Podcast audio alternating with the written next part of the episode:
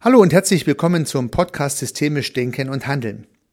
Vor einigen Episoden habe ich Sie in Luhmannsche Gedankenwelten entführt und meine Interpretationen der Luhmannschen Überlegungen in zehn Episoden aufbereitet. Einen Punkt habe ich dabei nicht beleuchtet oder zunächst mal zurückgestellt. Und das ist der Beobachter. Der Beobachter, der all das tut, was in den zehn vorangegangenen Luhmann-Episoden erläutert wurde.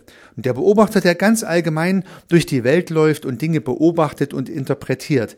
Das ist natürlich ein wesentlicher Sachverhalt und auch Luhmann hat in seinen Veröffentlichungen dem Beobachter etwas zurückgestellt, um nicht von Anfang an die ganze Geschichte zu verkomplizieren. Er hat einfach einen Beobachter unterstellt, ohne auf ihn einzugehen. Er ging davon aus, dass irgendjemand den Unterschied zwischen System und Umwelt durchführt und damit ein System als solches identifiziert, ohne genau zu klären, wer ist es eigentlich, dieser Beobachter. Sich mit dem Beobachter zu beschäftigen, ist aber nicht nur systemtheoretisch, sondern auch praktisch sehr relevant, denn auch Sie, liebe Zuhörerinnen, liebe Zuhörer, sind natürlich Beobachter in Ihrem sozialen System und auch in Ihrem psychischen System oder vielleicht auch für die psychischen und sozialen Systeme von anderen, von Dritten. Und daraus ergeben sich spannende Perspektiven und auch ganz praktische Ableitungen. Und nun möchte ich heute mit dieser Episode beginnen, die Beobachtung von sozialen Systemen etwas etwas detaillierter zu beleuchten und den Begriff des Beobachters mit meinen Worten einzuführen. Herzlich willkommen zu der ersten Episode.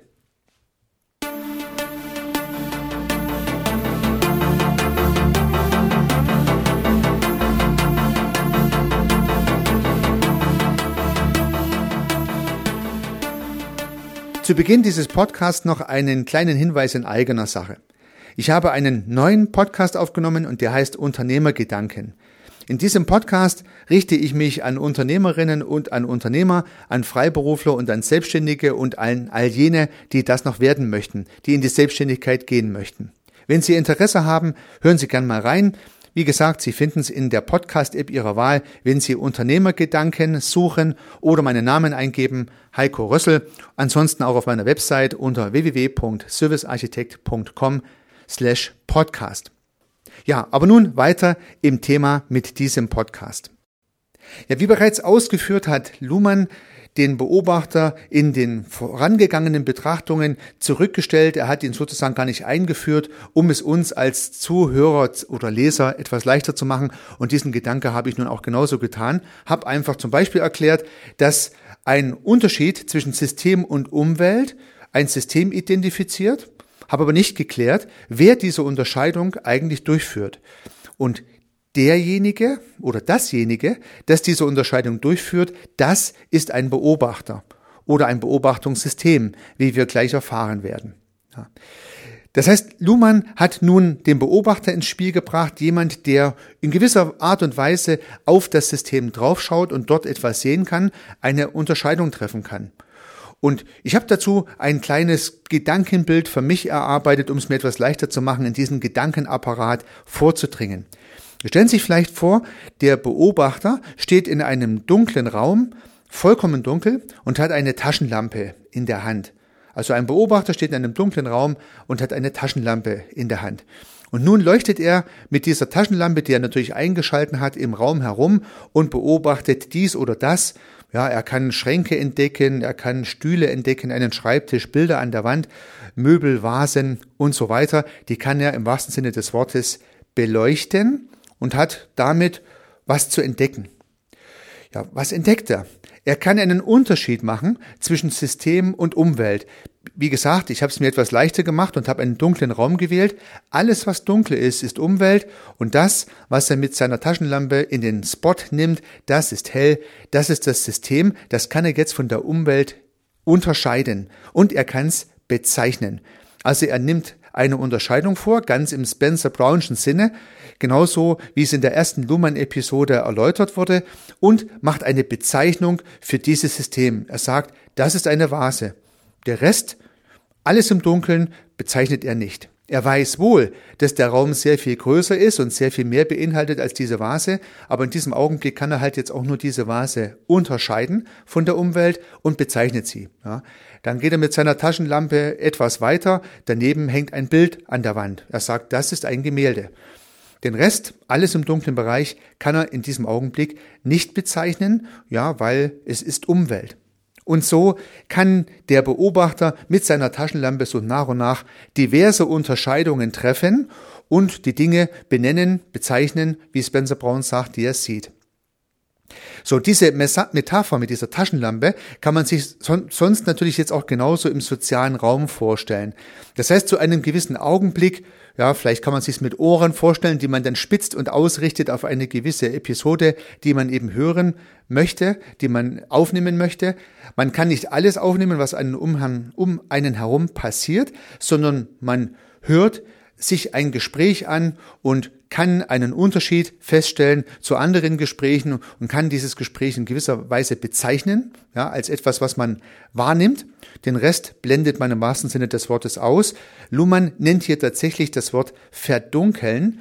Das heißt, das eine Gespräch, was ich beobachte, beispielsweise beobachte ich, den Rest verdunkle ich. Höchstwahrscheinlich sind wir Menschen dadurch in der Lage, in hitzigen Partygesellschaften uns trotzdem zu unterhalten, weil wir dann uns auf das eine Gespräch konzentrieren und der Rest verdunkelt sich, den hören wir dann eher nicht. Ja, Sie wissen vielleicht, liebe Zuhörerinnen, liebe Zuhörer, dass es auch nicht immer richtig funktioniert. Ab und zu mal sind wir auch ein bisschen abgelenkt durch all die Dinge, die um uns herum passieren und versuchen, verschiedene Bezeichnungen gleichzeitig durchzuführen, aber das fällt uns schwer. Ja. Also, der Beobachter beobachtet jetzt ein System, trifft eine Unterscheidung zur Umwelt und bezeichnet das damit identifizierte System auf einer Seite. Sie können sich vielleicht dran erinnern, in der ersten Episode, in der Episode 19 dieses Podcasts, in der ersten Episode zu Luhmann, in der 19. Episode dieses Podcasts, bin ich ja auf die Unterscheidung von System und Umwelt eingegangen und das ist ja der Nukleus der Systemtheorie und nun kommt der Beobachter dazu, der oder diejenige oder was auch immer das tut. Denn nun muss ich mein gerade eingeführtes Bild im Luhmannschen Sinne leider nochmal vollständig revidieren. Also die schöne Idee, äh, jemand steht im Raum mit einer Taschenlampe und leuchtet sozusagen umher, äh, das stimmt nicht mit Luhmanns Theorie überein. Es ist nur ein Gedankenexperiment, nur eine Metapher, um sich besser vorstellen zu können. Denn Luhmann sagt ganz klar, man muss hier zwei Begrifflichkeiten unterscheiden. Den Begriff der Beobachtung, und den Begriff des Beobachters. Ja, die Beobachtung ist sozusagen das Hinschauen oder Hinhören auf das, was man unterscheiden möchte, also auf die Vase, auf das Gemälde im Beispiel oder auf das Gespräch im sozialen System. Der Beobachter ist aber kein Mensch. Und das ist jetzt ein ganz wesentlicher Unterschied. Wir stellen uns zwar immer bei einem Beobachter sofort einen Menschen vor, irgendwie, weil es doch auch meistens Menschen sind, die irgendwas beobachten am Ende des Tages, aber im Luhmannschen systemischen Sinne ist der Beobachter eben kein Mensch. Der Beobachter kann auch ein System sein. Deswegen nennt es dann Luhmann auch konsequenterweise das Beobachtungssystem. Der Operant in diesem Beobachtungssystem ist die Beobachtung. Das heißt, das Beobachtungssystem oder der Beobachter entsteht erst durch Beobachten. So, jetzt hoffe ich nicht, dass ich Sie vollständig verwirrt habe und versuche es nochmal mit anderen Worten. Der Beobachter und die Beobachtung sind also auch ein System, genauso wie ein Kommunikationssystem. Und Sie können sich vielleicht daran erinnern, immer wieder mal habe ich im Podcast erwähnt, ein Kommunikationssystem entsteht durch den autopoetischen Operanten Kommunikation. Wenn kommuniziert wird, dann entsteht ein Kommunikationssystem. Soweit, so gut. Mit der Beobachtung verhält es sich, verhält sich nun ganz genauso durch die Beobachtung als Operant, anschlussfähige Beobachtung, also man identifiziert was, unterscheidet das, unterscheidet wieder was, differenziert wieder was, beschriftet das wieder und so weiter und so fort, ist die Beobachtung ein autopoetischer Operant. Was dadurch entsteht, ist ein Beobachtungssystem. Das war für mich eine ganz neue Erkenntnis, denn Sie und ich, wir haben ja schon viel von sozialen, psychischen Systemen gehört, auch von biologischen Systemen. Und nun kommt eigentlich ein weiteres System dazu, nämlich das Beobachtungssystem. Es funktioniert im Prinzip nach den gleichen grundsätzlichen Regeln. Der Operant des Beobachtungssystems ist die Beobachtung. Ja, und nun kann laut Luhmann und entsprechend der Theorie das durch Beobachtung entstehende Beobachtungssystem auch ein soziales System sein. Das heißt, ein soziales System kann beobachten. Luhmann nutzt hier ein Beispiel, was ich gerne wiedergeben möchte, nämlich der Professor und die Studierenden in diesem Falle.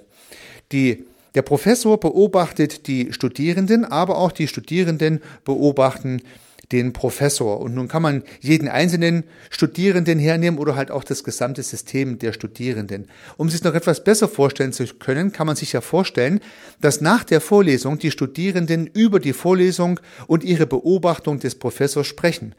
Und damit hat das soziale System beobachtet und tauscht nun auch sich zu den Beobachtungen in gewisser Weise aus. Vielleicht eine fließende Grenze zwischen dem Beobachtungs- und dem sozialen System.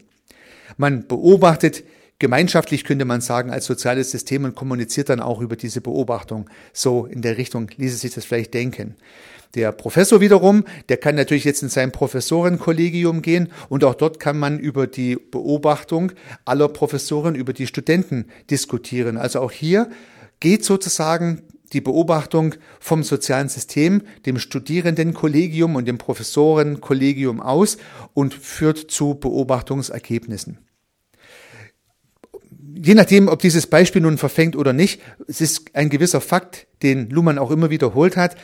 Der Beobachter ist keinesfalls immer ein psychisches System. Das ist vielleicht so ein Learning, was wir mitnehmen müssen. Auch ein soziales System kann beobachten.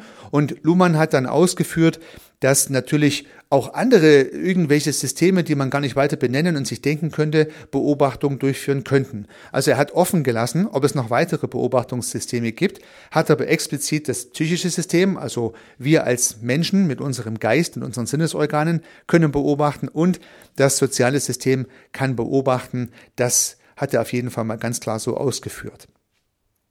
Ja, damit haben wir mal so ein erstes Bild zur Beobachtung eingeführt und den autopoetischen Operanten, nämlich die Beobachtung, ins Verhältnis zum Beobachter gesetzt. Vielleicht nun noch ein letzter Gedanke zu diesem dunklen Raum mit der Taschenlampe. Denn durch das Spotlight, was der Beobachter auf sein zu beobachtendes Objekt richtet, kann er ja dann entsprechende Unterscheidungen treffen. Der Rest ist ja für ihn dunkel und schwarz. Dieses Verdunklungsbild, diese Metapher ist eigentlich ganz gut geeignet, um ja einen blinden Fleck zu identifizieren. In diesem Beispiel ist der blinde Fleck hier alles das, wo die Taschenlampe nicht hinstrahlt. In dem Falle wäre er halt riesengroß, viel größer als der Bereich, den man eigentlich sieht. Höchstwahrscheinlich stimmt das sogar für uns Menschen so ein bisschen überein. Das heißt, das meiste ist ein blinder Fleck für uns. Denn wenn wir eine Unterscheidung treffen zwischen System und Umwelt, dann ist die Umwelt ja bekanntermaßen sehr viel größer als das identifizierte System. In diesem Experiment, in diesem Gedankenexperiment ist es ganz deutlich. Der ganze Raum ist dunkel, nur das Gemälde, nur die Vase, die man anstrahlt, ist hell. Der blinde Fleck ist demzufolge immer mitlaufend. Und Luhmann sagt, das ist uns Menschen oftmals nicht so richtig bewusst, dass wir bei der Begeisterung für die Dinge, die wir beobachten, halt nicht mit beobachten, dass das meiste andere auch da ist, aber von uns in diesem Augenblick halt nicht beobachtet wird, ein blinder Fleck ist. Die Erkenntnis ist in gewisser Weise hilfreich und ich glaube, ich kann sie in einem separaten, weiterführenden Podcast nochmal aufgreifen. Der blinde Fleck ist tatsächlich ein gewisses Problem, denn wenn ich mir dessen nicht bewusst bin, dann glaube ich natürlich, ich habe alles beleuchtet. Nicht nur die Vase, nicht nur das Bild, sondern ich glaube, das ist schon alles. Wenn ich mir bewusst bin, dass das nur ein kleiner Fleck im großen dunklen Raum ist und ich eigentlich so gut wie nichts sehe, außer dieses kleine bisschen, dann ist mir die Relativierung meiner eigenen Beobachtungsmöglichkeit klar und das kann schon sehr hilfreich sein. Ich beschäftige mich ja nun schon seit einiger Zeit mit dem systemischen Denken und Handeln und ich glaube, das ist so für mich eine der wichtigsten Erkenntnisse. Wenn jemand mit großen und absoluten Wahrheiten daherkommt und mit sehr vielen Ausrufezeichen kommuniziert, dann können oftmals wenige systemische Fragen dazu führen, dass er ja sehr schnell oder sie natürlich sehr schnell aus dem Konzept kommen. Denn alle Menschen, sie und ich und auch alle anderen, mit denen wir zusammenkommen, können nur einen kleinen Teil beobachten. Das meiste bleibt uns verborgen. Und je deutlicher einem das ist, je mehr man seine eigene Erkenntnisgrad relativieren kann, umso leichter kann man mit der Welt umgehen und auch mit anderen umgehen. Und ab und zu mal ist es auch hilfreich, andere darauf hinzuweisen, dass es so ist. In dem Sinne wünsche ich mir, dass Sie als Beobachter stets die Relativierung Ihrer Erkenntnisfähigkeit mit im Blick haben, Ihren blinden Fleck kennen und damit leichter kommunizieren und schöner durch die Welt kommen. Dabei viel Erfolg, unternehmen Sie was, Ihr Heiko Rössel.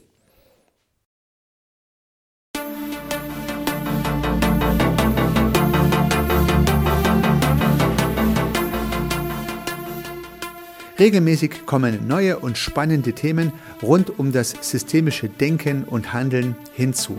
Wenn Sie keine Episode verpassen möchten, dann können Sie den Podcast gern abonnieren. Ich würde mich sehr freuen.